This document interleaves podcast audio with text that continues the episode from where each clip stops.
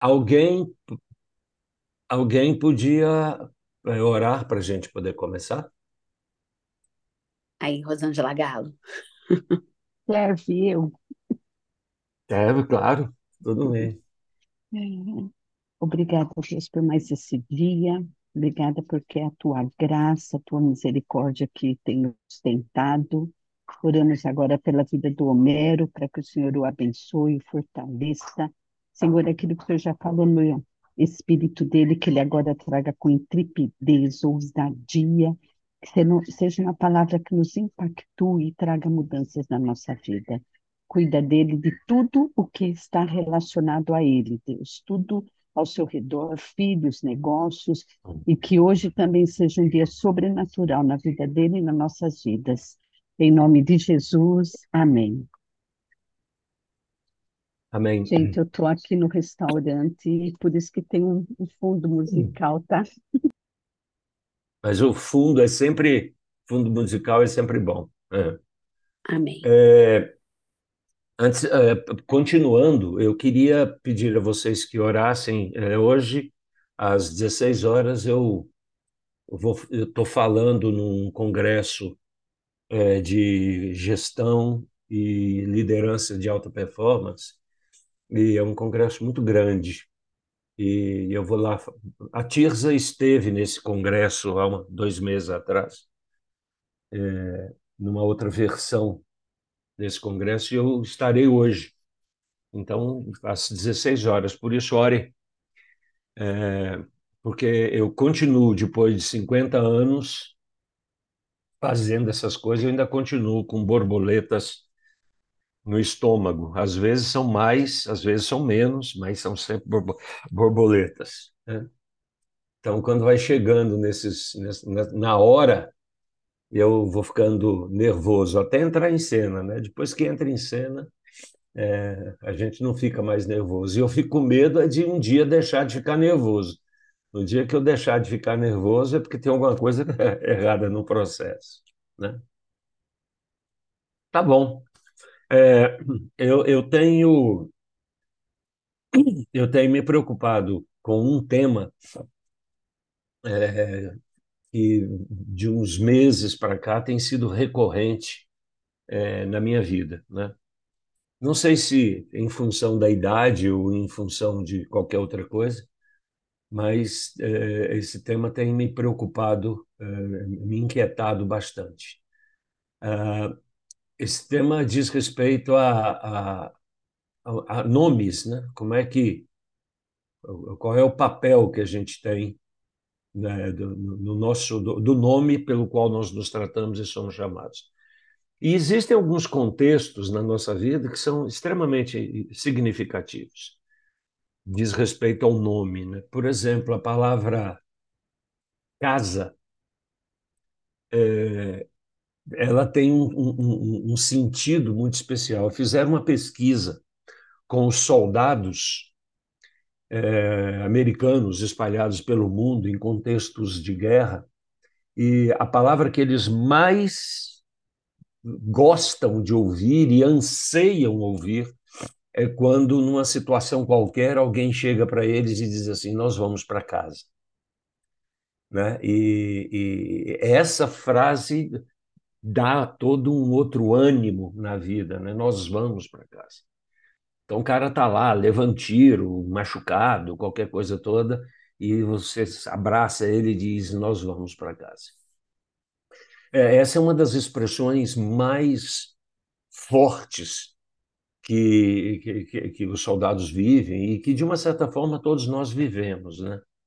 Santo Agostinho dizia assim: a minha alma só sossega quando é, tem a certeza de que um dia voltará para casa. Né?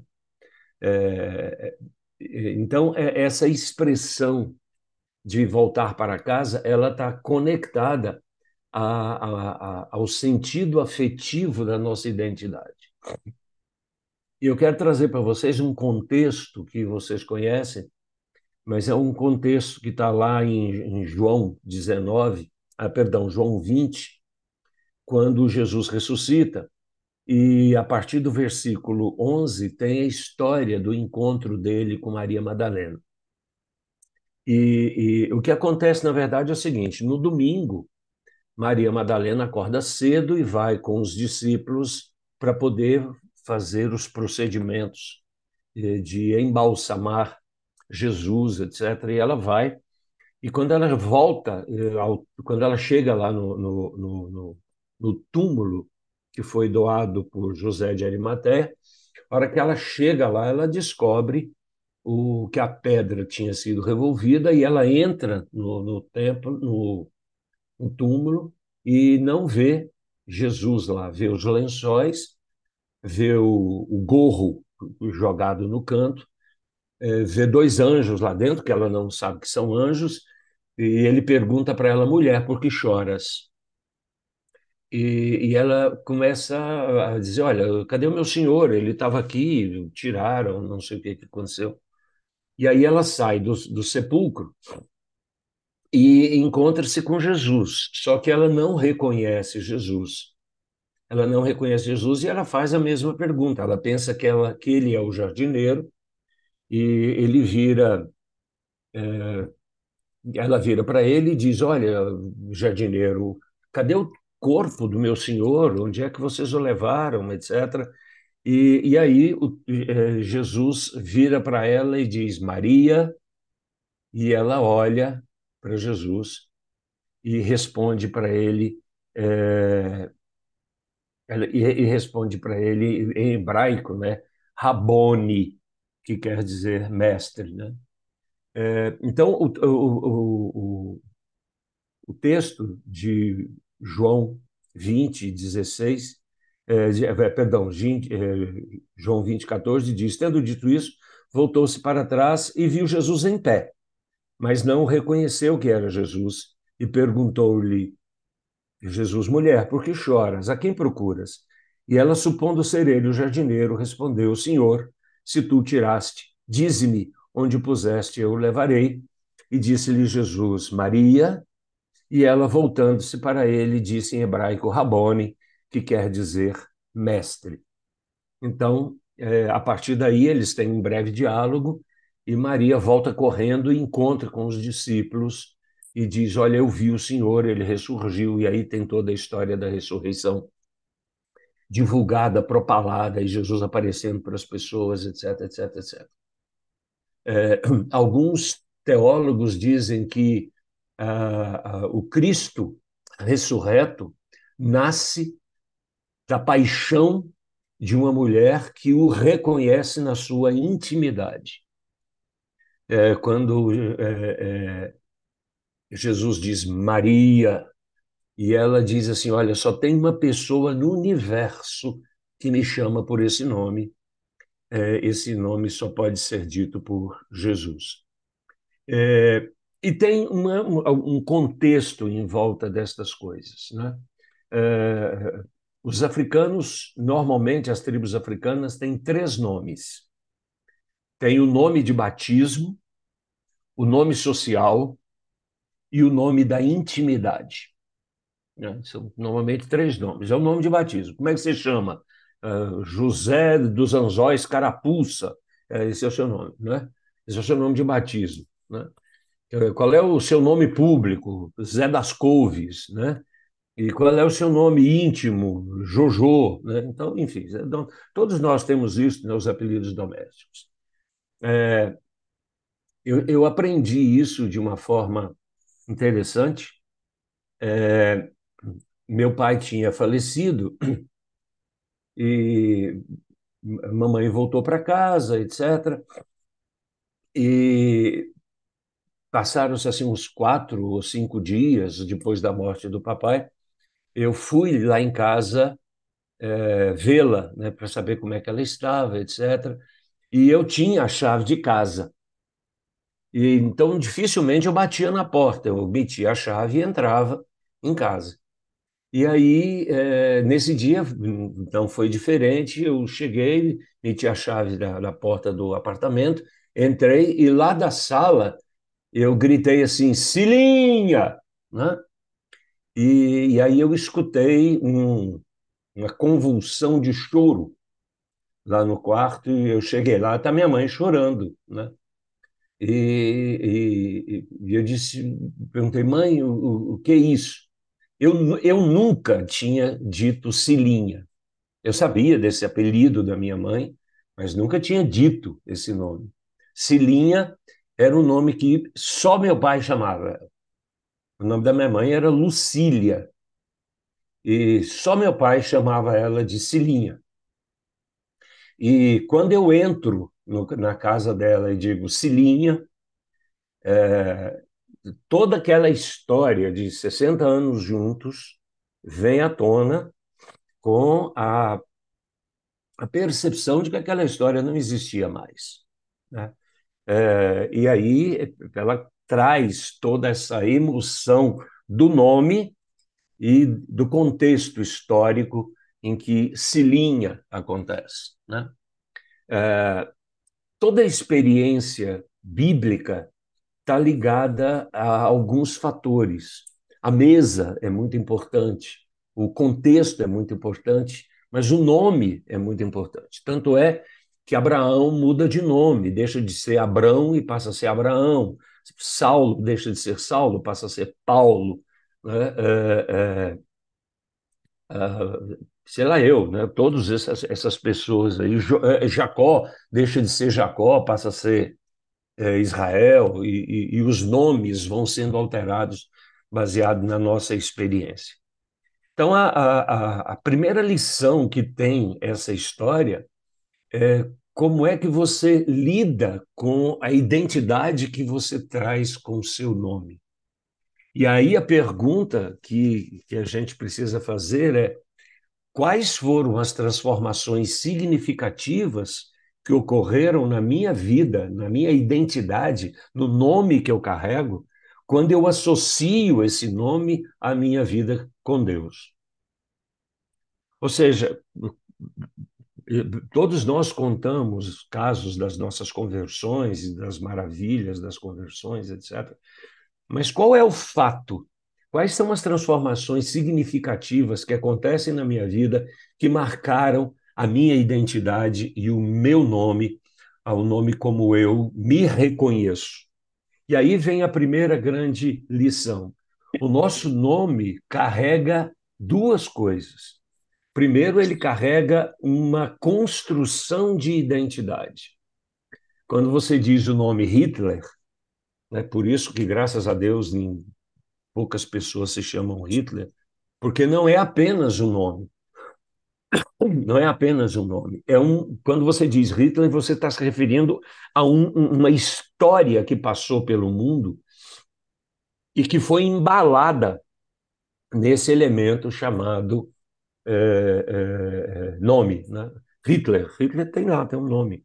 Quando você fala de, de Pilatos, né, você está falando de uma história, de uma pessoa que lava as mãos, quando, se alguém lhe, lhe apresentar uma pessoa, como é que você chama? Ah, eu me chamo Pilatos. Você está se lembrando lá do cara que lavou a mão, do cara que não se compromete. Quando você fala de Hitler, você está se lembrando de um sujeito que é o pior ser humano que já passou na face da Terra recente, né? Por outro lado, quando você fala o nome de Jesus, você tem um conjunto de outras experiências altamente positivas, etc. Então, a, a, primeira lição que traz aqui esse texto de Maria com Jesus é que Maria é, é reconhecida por Jesus é, na sua intimidade. Então, veja, ela reconhece Jesus porque Jesus estabeleceu com ela um tipo de relacionamento que só os dois tinham. Que só os dois tinham. Ele teve isso com todos os seus discípulos, né? A forma peculiar como ele se relacionava com a pessoa. Então, esse, esse é um primeiro ponto absolutamente importante. Como é que a minha identidade, Homero, foi, é afetada pelos, pelos, elementos, pelos elementos de fé que eu carrego com a minha, na minha experiência com Deus? Eu não sou apenas Homero, eu sou o Homero que carrega um conjunto de experiências na vida. Então, a pergunta que Maria nos ajuda a responder é: quantas dessas experiências ao longo da minha vida estão conectadas com a minha relação com Deus? Essa é uma pergunta extremamente importante da gente fazer. Ou seja, eu não sou apenas alguém que vive uma história e nessa história vive as experiências que todo mundo tem.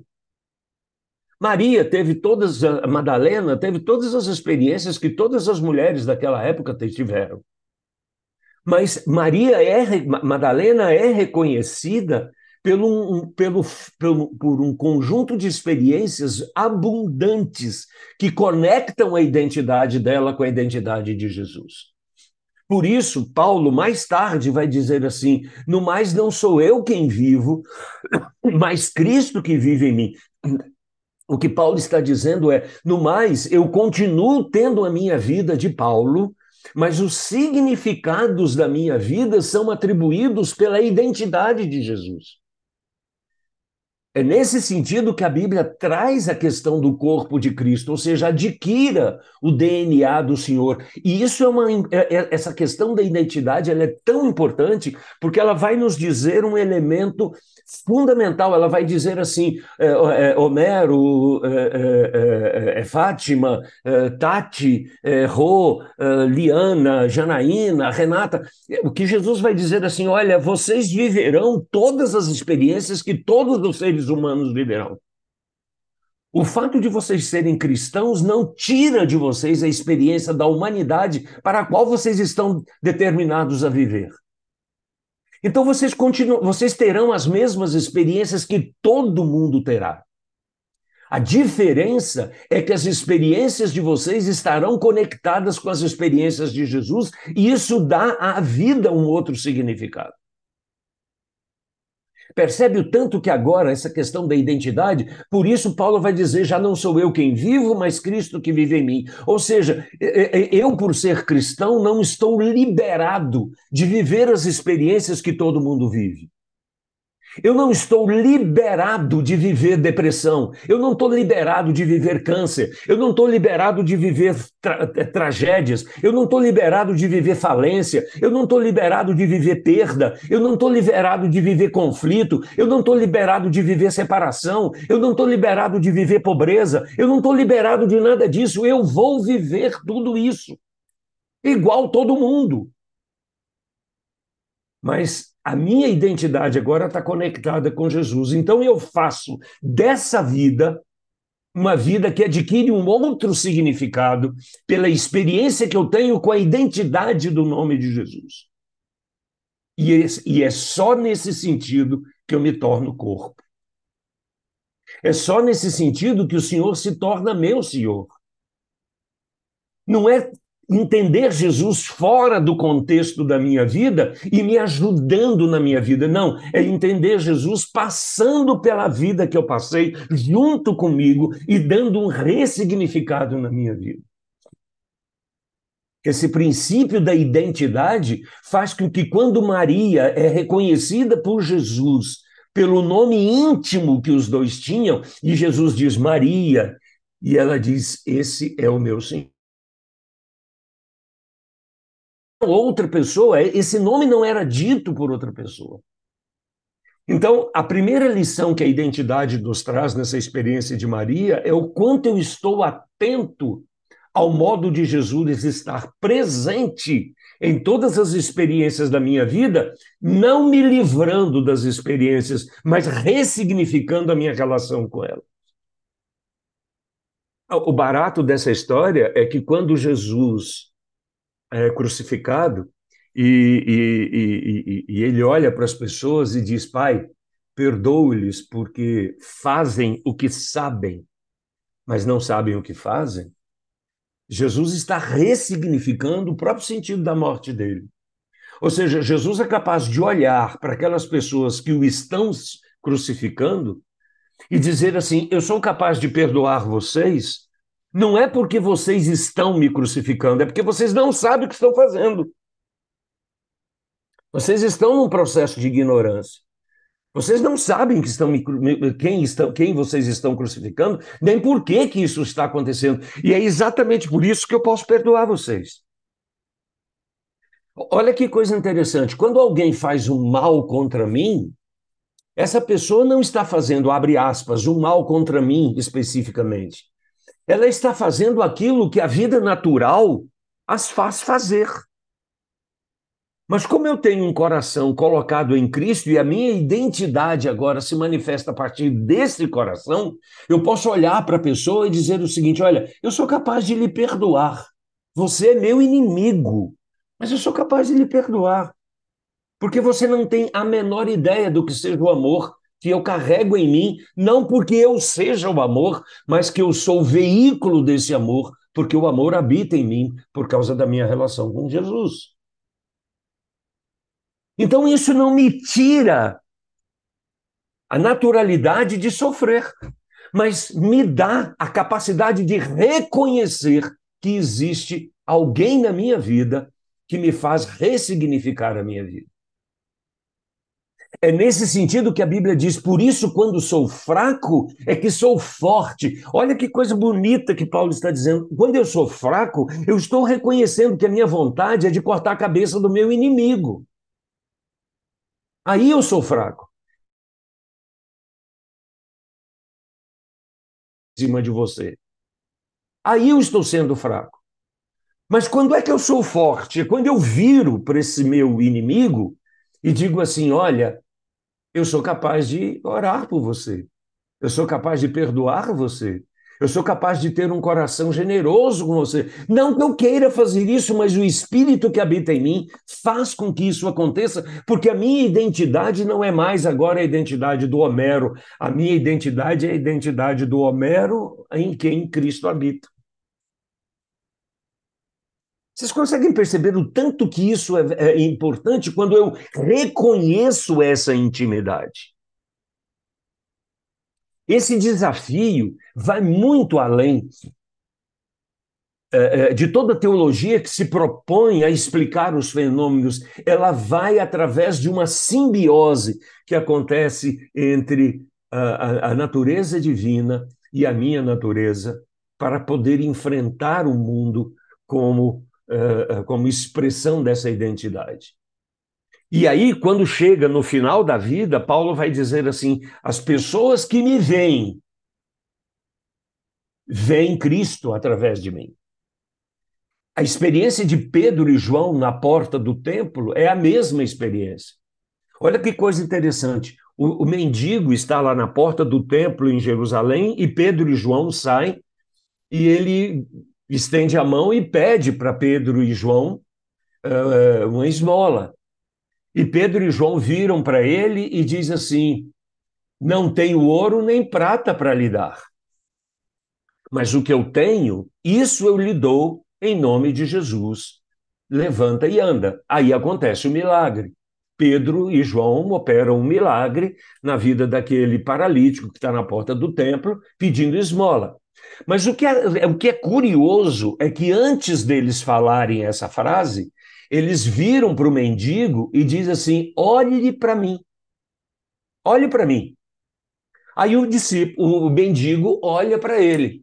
E na hora que o mendigo olha para ele, ele diz assim: Não tenho ouro nem prata para lhe dar, mas o que eu tenho eu lhe dou em nome de Cristo Jesus. Levanta e anda.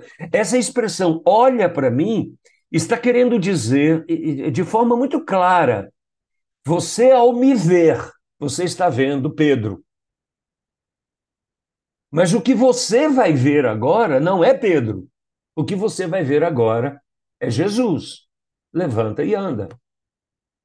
Quem opera o milagre não é Pedro e João. Quem opera o milagre é a imagem de Jesus que está em Pedro e João. Nós não somos fortes porque adquirimos habilidades espirituais, como querem as outras, um conjunto de religiões que estabelecem a sua lexis através das práticas. É por isso que Jesus vai dizer, e, e a Bíblia é muito clara nisso, não adianta você ir para o meio do deserto e passar 40 anos orando, porque não é, não é você que melhora. Não é você que se torna capaz. É o Espírito de Deus em você que atua. Então, não é você fazer a sua ascese pessoal que vai te tornar uma pessoa melhor. É, é, eu acho bacana, tem umas experiências bíblicas muito legais, né? tinha um pastor que se orgulhava de ser um grande pregador, um isso, aquilo, aquilo, aquilo outro. E, de repente, um velho, sábio pastor, é, depois de um sermão que, que esse pastorzinho tinha feito, e que achava que tinha sido feito o maior sucesso no mundo, o pastorzinho chega para ele e diz assim: Meu filho, deixa eu lhe fazer uma pergunta. Você lembra do caso de Jesus entrando em Jerusalém no domingo de Ramos? Ele diz: Ah, me lembro. Então me conta. Ah, Jesus estava montado num jumentinho e entrando em Jerusalém e as pessoas fazendo honras e, e, e cortesias para Jesus entrando em Jerusalém, dizendo bem-vindo que vem em nome do Senhor. Aí o velho pastor vira para ele e diz assim: Pois é, o jumento achava que essa homenagem era para ele. Né? Muitas vezes eh, nós somos o jumentinho que carrega Jesus e estamos entrando e a gente acha que as homenagens são para nós. As homenagens não são para nós, as homenagens são para aquele que a gente carrega. E quando eu identifico meu nome com o nome de Jesus, eu passo a ser veículo e não personagem. Quando Jesus, quando Paulo muda de nome, Saulo muda de nome e deixa de ser Saulo para ser Paulo, ele compreende que o personagem não é ele, o personagem é Jesus. Ele é apenas o veículo. Quando a gente diz que o Espírito habita em mim, o que eu estou dizendo é que a minha identidade, a partir de agora, está conectada com a identidade de Jesus. Por isso não sou eu quem vivo, olha que bacana. Por isso não sou eu quem vivo, mas Cristo que vive em mim. Quando Cristo vive em mim, ele vai ter um câncer. Mas o câncer em quem tem Jesus tem um outro significado. Quando Cristo vive em mim, eu vou ter perdas. Mas a perda que eu tenho tem um outro significado. Quando Jesus vive em mim, eu vou ficar com carência financeira. Mas a carência financeira tem outro significado. Porque a partir de agora eu estou expressando não mais a minha identidade, não é mais o Homero que vive, mas Cristo que vive em mim. E eu só reconheço isso quando estou conectado com aquela palavra que me, me identifica na relação íntima que eu tenho com Jesus. Por isso, muitas vezes a gente fica numa angústia, querendo ser autossuficiente para mostrar ao Senhor o quanto autossuficiente nós somos e o quanto que nós aprendemos. O que a gente aprende é a submissão e não a competência, e não a prepotência. O que a gente aprende não é sermos bons, mas permitir que a bondade de Cristo use-nos na vida. O que a gente aprende não é abominar a nossa natureza, mas permitir que a nossa natureza seja controlada pelo Espírito. Então, quando Maria recebe de Jesus essa palavra, Maria, ela está dizendo: Esse é o meu Senhor. Esse é o cara com quem eu tenho intimidade. Esse é o cara que conhece a minha história. Quando eu digo Cilinha para minha mãe, ela se conectou com todos os anos que ela viveu com meu pai, bons, ruins, mais ou menos. Mas ao viver com ele aquele tempo todo, ela agora recorda-se de que ruim, bom, mais ou menos, mas foram anos de acolhimento, de sustentação, de companheirismo, etc. Nem sempre bons mas sempre históricos.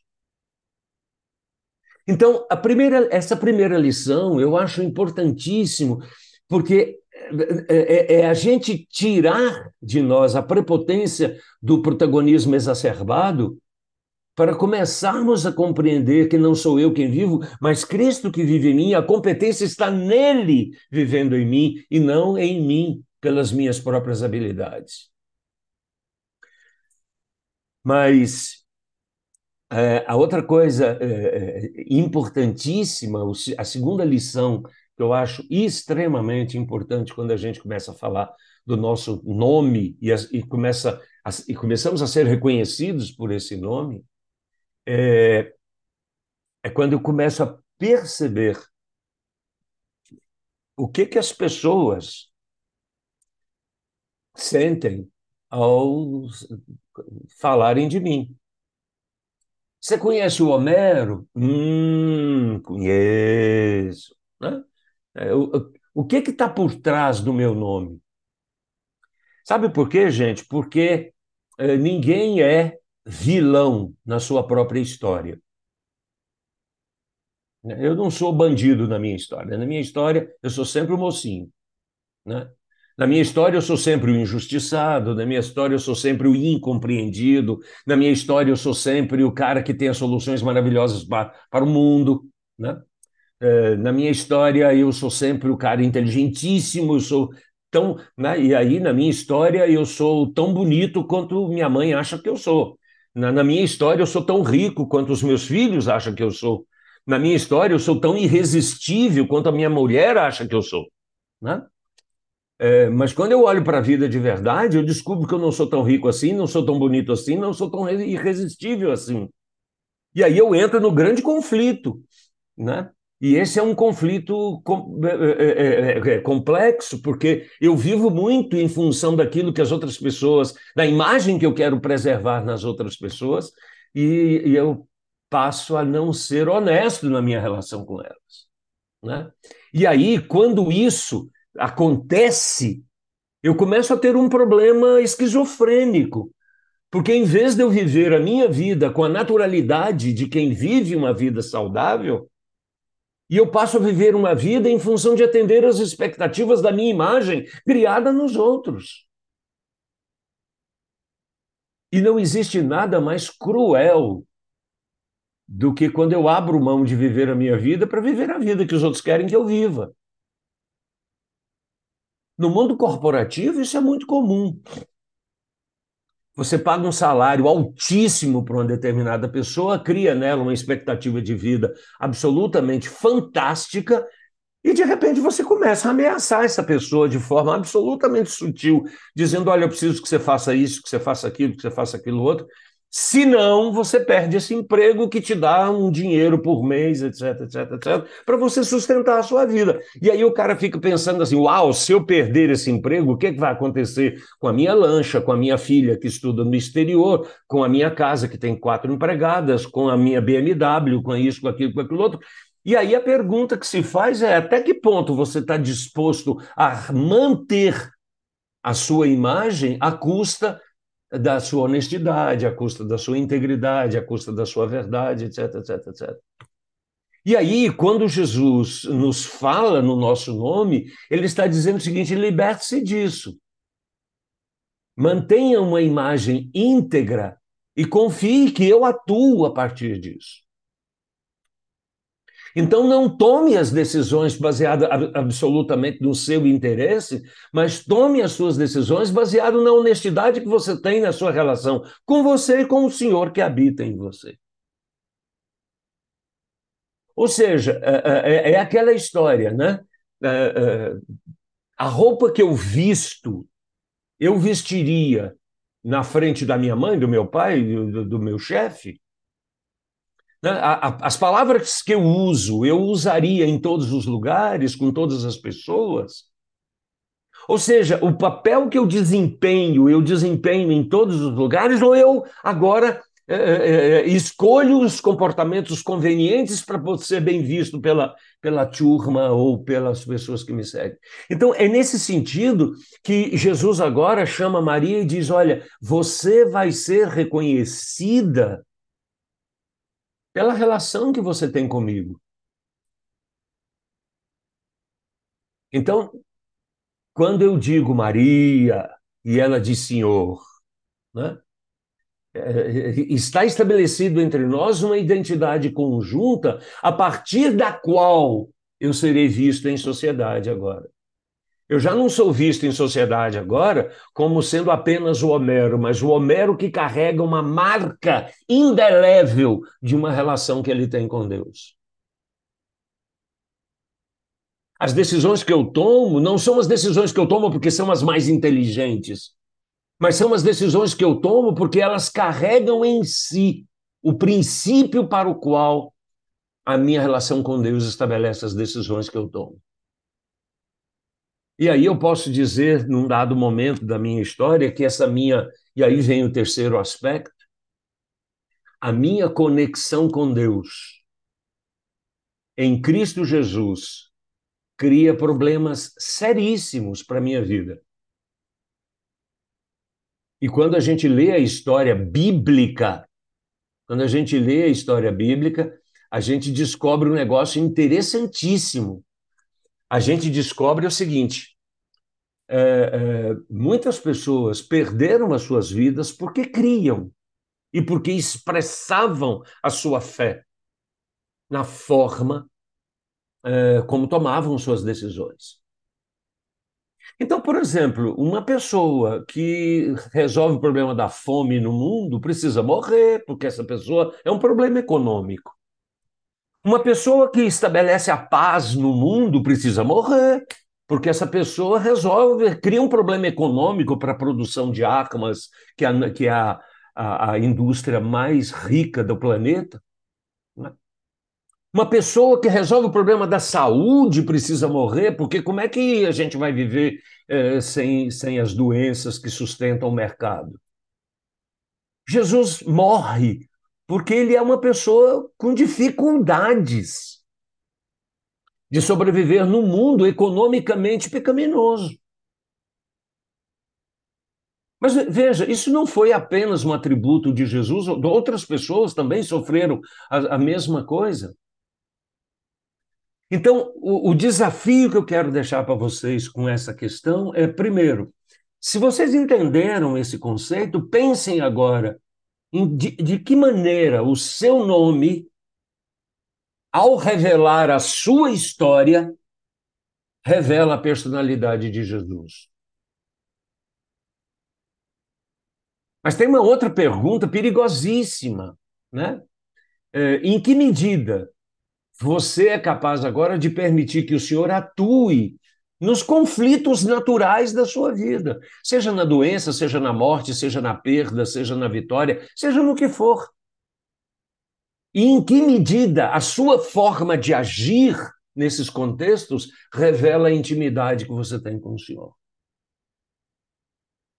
Porque se a gente responder de uma forma coerente essas duas grandes questões, a gente vai descobrir que a nossa identidade agora não é apenas a identidade de Vivi, não é apenas a identidade de Raquel, de Adriana, de Daniele, eh, eh, eh, de Maria Luísa, de Fabiana, mas é uma identidade que carrega uma parceria indelével com aquele que eu chamo de meu Senhor.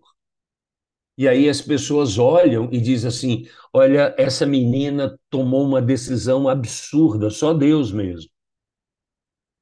E aí a gente vai dizer: é isso mesmo, é só Deus mesmo. Porque por mim eu não tomaria essa decisão. Quando, olha só, e eu vou terminar com essa expressão.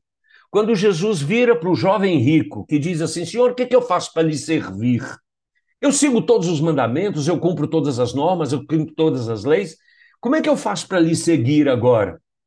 Jesus diz assim: é simples, meu filho. Vai, vende tudo que tem, dá aos pobres e me segue.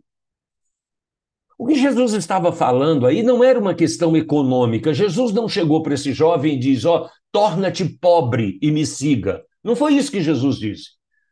O que Jesus disse para ele foi o seguinte: até hoje, você tem feito todas as coisas a partir das competências que você tem.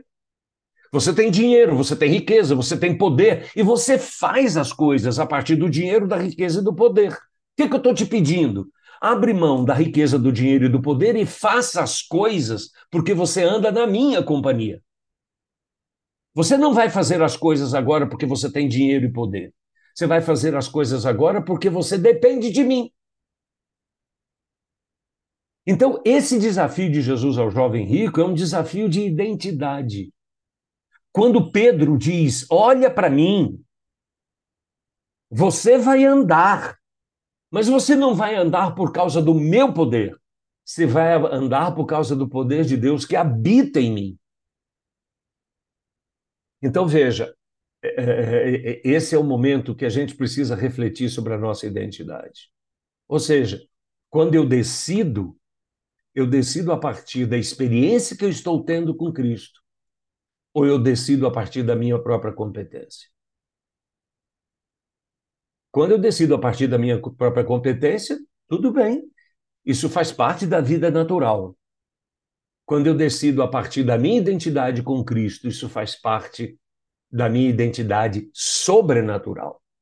E aí eu posso dizer: não sou eu que estou decidindo, mas Cristo que vive em mim decide.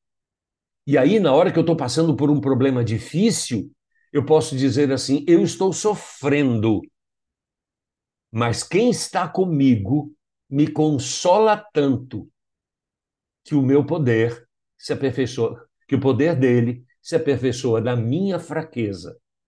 E aí, quando eu sou fraco, aí é que eu sou forte, porque eu permito que a ação dele se manifeste através de mim. Foi isso que Maria aprendeu quando Jesus virou para ela e disse: Maria. E ela entendeu: essa intimidade é que me faz agora ser portadora da ressurreição. Eu não estou propagando a ressurreição porque eu sou competente mas porque eu tive uma experiência de intimidade com aquele que venceu a morte. Por isso eu não estou dando uma notícia, eu estou restaurando a esperança no mundo, dizendo: olha, esse senhor a quem vocês mataram é a pessoa que renova o mundo e que transforma toda a tragédia em sucesso para a glória de Deus, Pai. Pensem nisso que lhe seja útil e abençoado. Beijo. Obrigado. Meu Deus. Gente, eu não sei de onde que Homero tira isso, é só o Espírito Santo mesmo.